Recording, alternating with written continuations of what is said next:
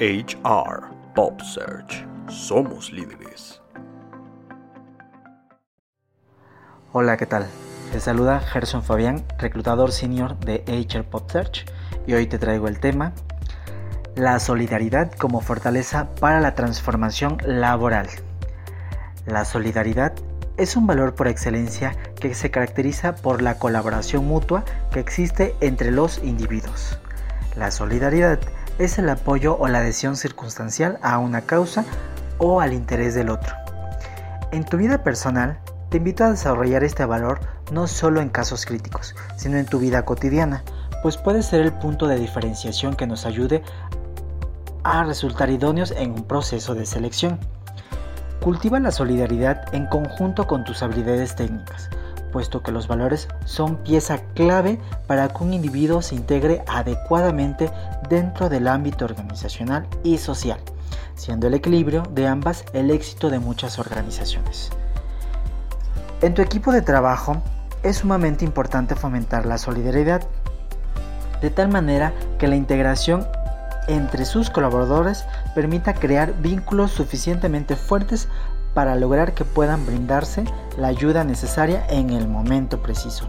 Recuerda, el problema de uno de los miembros no solo puede afectar su desempeño, sino también el clima organizacional.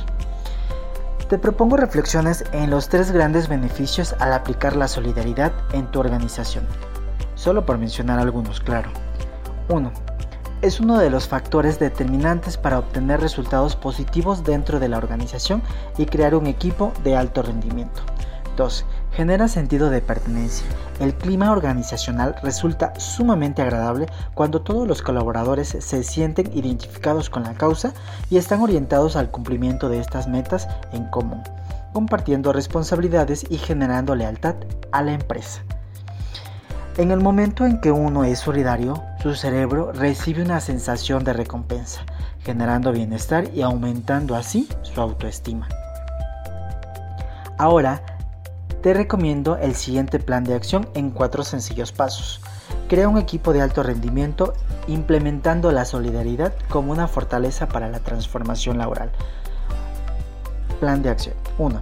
Fomenta la comunicación entre colaboradores. Cuando existe, no dejas lugar a los malos entendidos y garantizas la motivación y los buenos resultados, permitiéndote descubrir cómo apoyarlos y estrechando lazos. 2. Fomenta la cooperación. Establece la apertura y clara comunicación como parte del juego. Hablar con claridad y confianza evitará conflictos y se lograrán las metas. 3. Crea un sentido de pertenencia.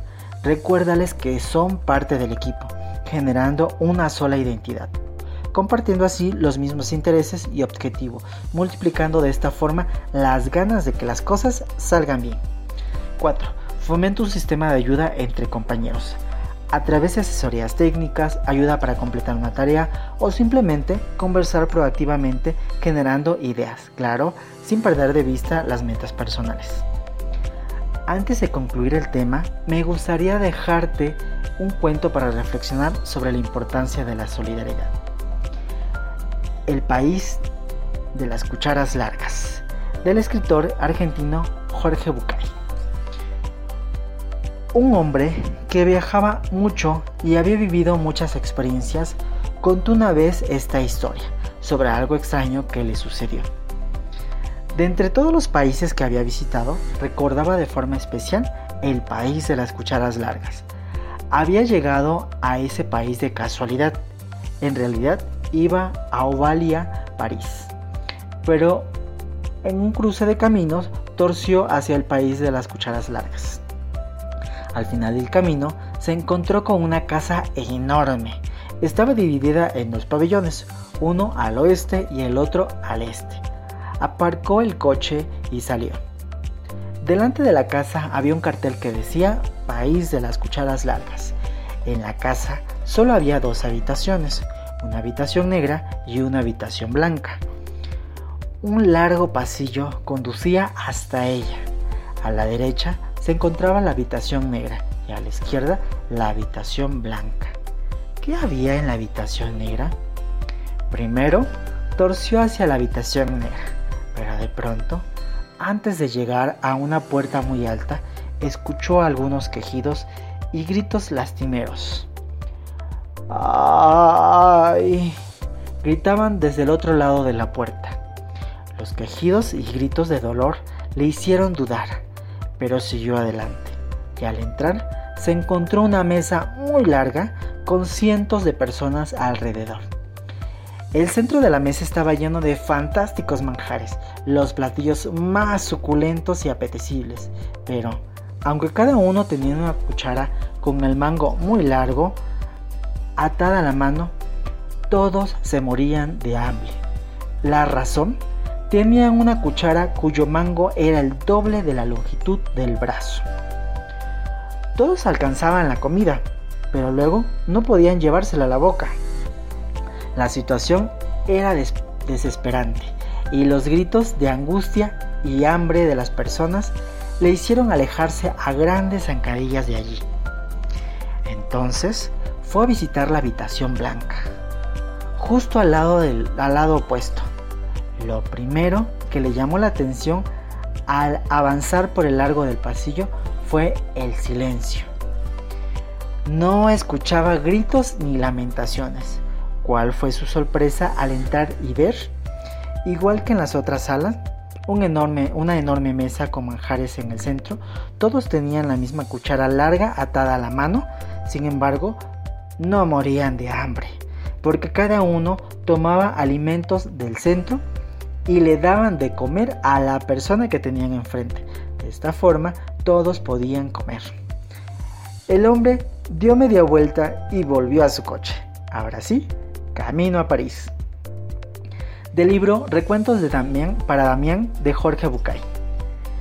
El aprendizaje está muy claro, ¿no? ¿Imaginas un mundo que prefiera morir de hambre antes de ayudar al menos a no morir al otro? En realidad, ese mundo tan egoísta existe y a la vuelta de la esquina.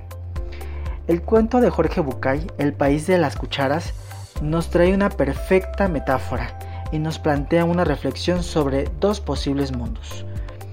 Un mundo donde las personas solo piensan en ellas y son incapaces de fijarse en las necesidades de otro. Un mundo en donde impera el egoísmo. Ese mundo es el que representa la sala negra, en donde las personas, a pesar de tener mucha comida, morían de hambre, cegadas por su egocentrismo, Solo sabían quejarse, sin buscar una solución, sin encontrar salida. Simplemente se dejaban morir. 2. Un mundo en donde todos colaboran y unos ayudan a los otros, con lo que al final de todos salen beneficiados. En la sala blanca, la empatía movía a todos los comensales a ayudarla a las personas que tenían enfrente. De esta forma, al final ellos también recibían ayuda y nadie moría de hambre. El trabajo en equipo, que es un trabajo solidario, al final obtiene mejores resultados. Más aún si se mueven por un sentimiento de empatía hacia el otro. ¿Te das cuenta? Al final, la única forma de sobrevivir era pensando en el otro. En nuestras manos está porque al final la decisión sobre qué mundo queremos la tenemos que tomar cada uno de nosotros. ¿Y tú ¿En qué sala te gustaría estar? ¿En la sala negra o en la blanca? Recuerda, la solidaridad no es un sentimiento superficial, es la determinación firme de desempeñarse por un bien común. Gracias por escucharnos, los esperamos en la próxima vez con un nuevo tema. Yo soy Gerson Fabián de HR Pop Search. Hasta la próxima.